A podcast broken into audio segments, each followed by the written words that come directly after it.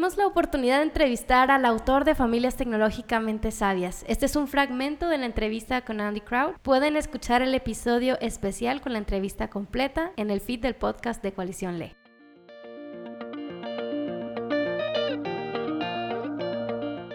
Antes de cualquier cosa, podría ser útil, especialmente para aquellos que no han leído su libro, definir algunos términos. En familias tecnológicamente sabias, la tecnología es más que teléfonos inteligentes y computadoras, y la familia es más que personas viviendo bajo el mismo techo. ¿Podría explicar lo que quiere decir cuando habla de tecnología y familia? Sí, porque estoy usando estas palabras de manera un poco diferente y bastante específica. Yo diría que estoy usando la palabra tecnología para hablar acerca de un desarrollo realmente reciente en la historia humana, lo que en el libro llamo el desarrollo de dispositivos. Los dispositivos son cosas que esencialmente trabajan solas sin que los humanos tengan que hacer nada o convertirse en algo distinto para usarlos. Entonces, si quisiera ir de un lugar a otro en América, Hace 150 años quizá hubiera tenido que montar un caballo, pero en realidad montar un caballo requiere gran habilidad, requiere gran conocimiento acerca del lugar a donde vas y acerca de cómo cuidar de los caballos. Hay mucho conocimiento involucrado. Pero ahora ciertamente en los Estados Unidos, si quiero viajar cualquier distancia, voy en auto o en avión. Y estos son dispositivos, especialmente el avión, si soy solo un pasajero, este opera sin que yo tenga que hacer nada. Entonces montar un caballo es muy activo, estar en un avión o ser un pasajero en un auto es muy pasivo. Y esa es la diferencia entre las herramientas. Siempre hemos tenido herramientas en la historia humana y la tecnología, que es muy reciente. Lo distintivo de la tecnología es esta idea de que hace las cosas por nosotros, sin nosotros tener que hacer nada. Y entre mejor es la tecnología, entre más alta, más opera por sí misma. Entonces ahora escuchamos acerca de autos sin conductor que ni siquiera necesitarán que yo opere un volante o lo que sea. Y ese es el progreso tecnológico. En el libro digo que la promesa de la tecnología es fácil y en todos lados. Será muy fácil porque no tenemos que hacer nada y siempre estará disponible. ¿Y qué hay de la familia? El libro definitivamente está escrito especialmente para personas que viven con niños en casa, porque los niños están en una etapa muy tierna y formativa y queremos asegurarnos de criarlos de manera saludable. Pero incluso los niños en un hogar necesitan más que solo los adultos que son sus padres.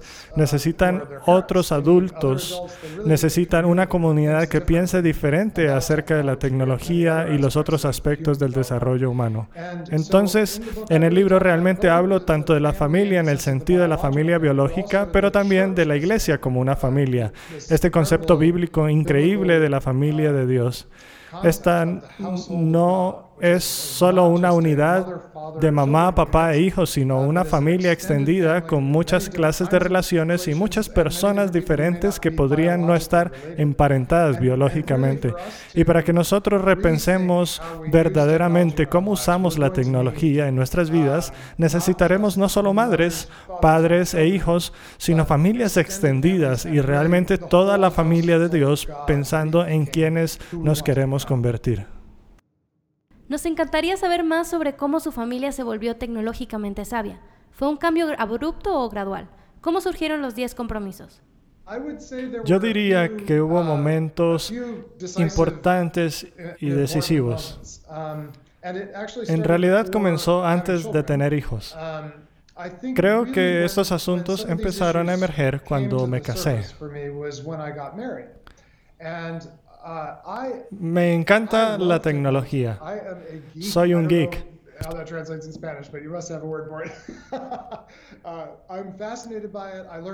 Aprendí a programar computadoras cuando era niño y he seguido escribiendo código y programando. Me encanta. Y a veces me encanta demasiado. Y mi esposa frecuentemente sentía que mi amor por las pantallas, que en ese tiempo, los noventas, eran computadoras de escritorio y después portátiles. estaban interfiriendo con nuestra relación. Así que mucho antes de tener hijos, me di cuenta de que mi relación con estos dispositivos no siempre era saludable. Y al mismo tiempo, en los 90, estaba leyendo un filósofo llamado Albert Borman, que enseña en la Universidad de Montana y que ha escrito, creo yo, la más importante obra en nuestras sociedades tecnológicas. Así que estaba tanto experimentando esto como un problema en mi matrimonio que necesitaba ser resuelto y fue mucho antes de tener teléfonos inteligentes y cosas así. Y también estaba leyendo Albert Morman y dándome cuenta de que, como mencionamos antes, esto va mucho más allá de las pantallas o computadoras. Es toda la manera en la que el hogar en la sociedad tecnológica ya no es el lugar en el que somos formados activamente para ser personas diferentes. En lugar de eso, el hogar frecuentemente es un lugar de ocio y consumo, un lugar en el que usamos dinero para comprar cosas. En lugar de hacer comida, compramos comida. Y de alguna manera, entre más avanzada es una sociedad tecnológica, más se degrada en términos de ser un lugar real de formación y actividad.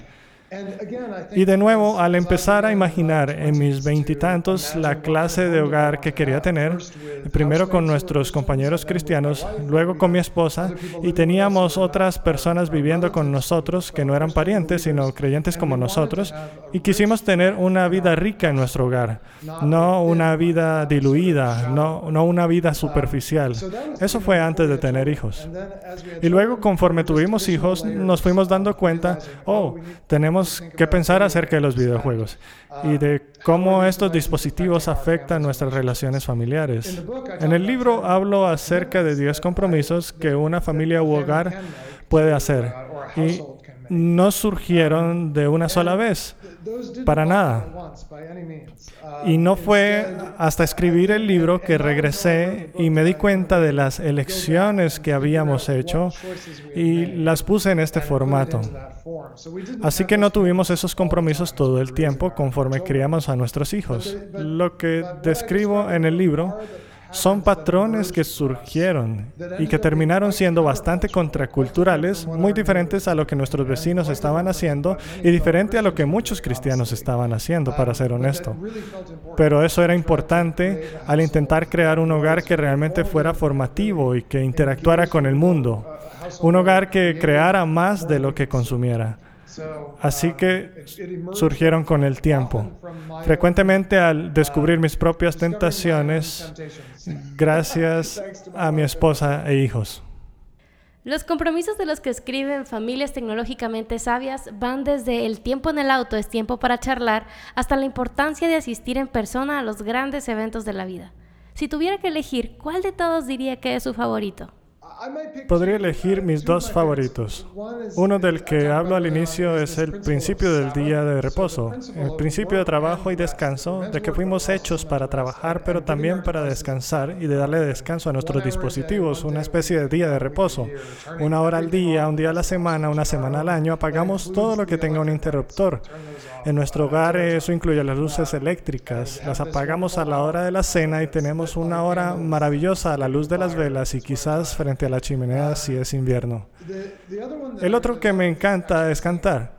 Cerca del final del libro hablo acerca de la importancia de la música, especialmente de cantar, porque Deuteronomio 6 dice, ama al Señor tu Dios con todo tu corazón, tu alma, tu mente y tu fuerza.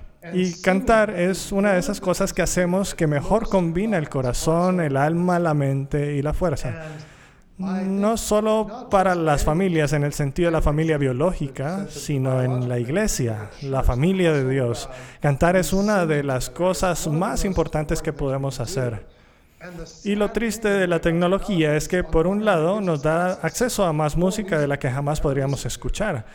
Por un lado, hay más música en el mundo de la que jamás ha habido, pero por otro lado, las personas están haciendo menos música que nunca antes en la historia humana, en las sociedades tecnológicas, porque simplemente puedes presionar reproducir y escuchar en tus audífonos y no tienes que hacerlo tú mismo nuestra propia familia y las iglesias de las que hemos sido parte, amamos hacer la música nosotros mismos, no simplemente dejar que una banda lo haga. Así que probablemente ese es mi otro compromiso favorito.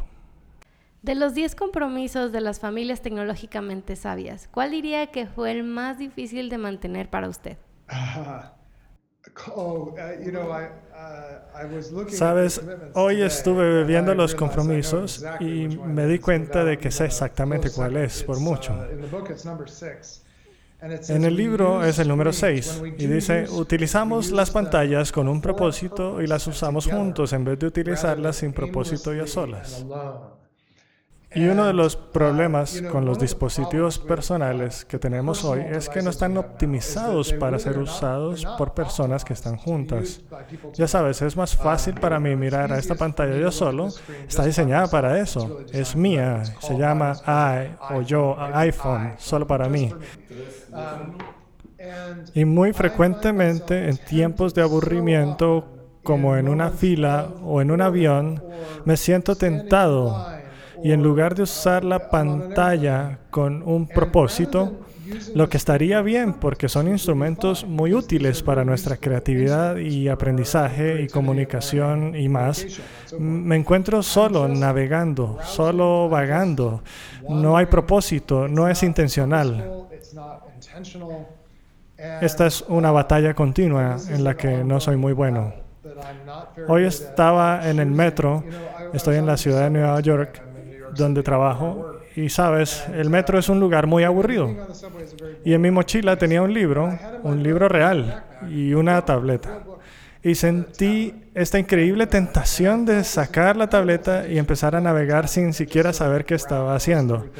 En lugar de eso, hoy decidí sacar el libro. Y fue mucho mejor leer el libro con intencionalidad que, que simplemente ver qué hay en las redes sociales o lo que sea. Pero mantener esto como un compromiso constante es bastante difícil. Cuando leemos un libro como Familias Tecnológicamente Sabias, usualmente nos emocionamos y empezamos a hacer cambios que en realidad no duran. Aprecio mucho que en el libro usted reconoce que su propia familia no ha mantenido de manera perfecta las prácticas que comparte. ¿Cuál sería su consejo para ser lo más consistente posible con los 10 compromisos? Bueno, probablemente dos um, cosas. Una es que hay un gran valor en el arrepentimiento.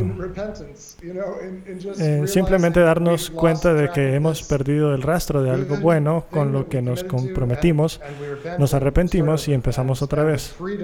Y la libertad de la vida cristiana de no sentirnos demasiado abrumados por la culpa cuando fallamos en vivir a la altura de nuestras aspiraciones para nuestras vidas, nuestra paternidad, nuestras relaciones. Eso es realmente liberador. Eso es algo que todos tienen que hacer.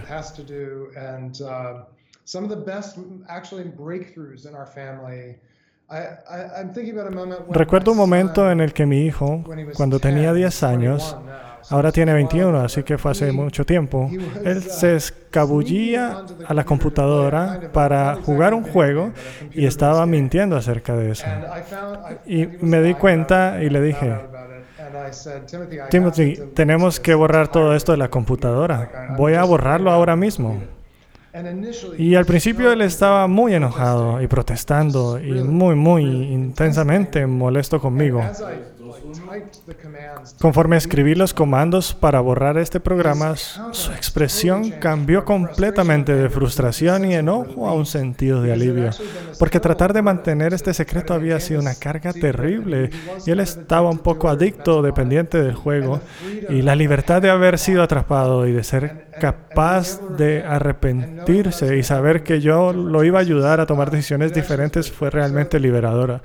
Así que la vida está llena de arrepentimiento, eso es probablemente lo principal.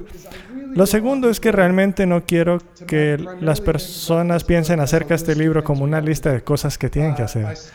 El primer compromiso en el libro no es acerca de apagar cosas o de cómo usar un dispositivo en particular. Solo dice, desarrollamos sabiduría y coraje en familia. Y lo que le digo a las personas cuando hablo de este libro es que trata de lo que realmente deseamos para nuestras vidas. ¿Qué queremos que se diga acerca de nosotros al final de nuestras vidas como padres, esposos, hijos, como amigos, como miembros de la familia de Dios? Y lo que yo quiero, entre otras cosas, es ser conocido como alguien que fue hecho sabio y que tenía coraje. Y yo sé que no me convertiré en estas cosas si simplemente permito que los dispositivos hagan todo por mí. Enfocarse más en el qué es lo que realmente quiero, en lo profundo para mi vida y mis relaciones, en lugar de cuáles son las reglas que tengo que seguir. Creo que es un abordaje más basado en el Evangelio. Es una buena nueva de que si deseas lo que Dios desea, en realidad puedes tener lo que deseas. En un sentido, Dios hará posible que tengamos lo que jamás hubiéramos podido tener por nosotros mismos. Nosotros nunca podríamos obedecer suficientes reglas para obtener lo que queremos, pero Dios en realidad está obrando estas cosas en nosotros conforme construimos estas disciplinas en nuestras vidas. Así que pienso y realmente le recomiendo esto a las familias, que cuando presenten esto, especialmente si tienen hijos mayores, adolescentes o lo que sea, en lugar de poner un montón de reglas, tengan una conversación en familia y digan, ¿qué queremos para nuestra familia? ¿Cuáles son nuestros momentos más felices como familia? ¿Cómo maximizamos eso? Y luego, ¿qué disciplinas nos ayudarían con eso?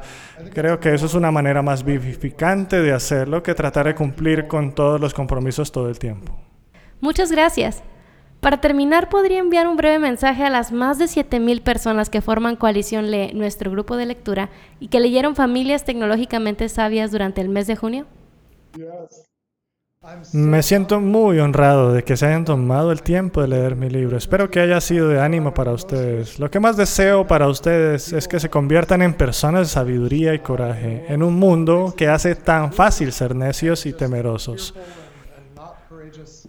Oro por sabiduría y coraje para ustedes en la fuerza del conocimiento de Jesucristo, quien es la sabiduría de Dios y fue el hombre más valeroso que jamás vivió. Muchas gracias por ser parte de la lectura conjunta de este libro.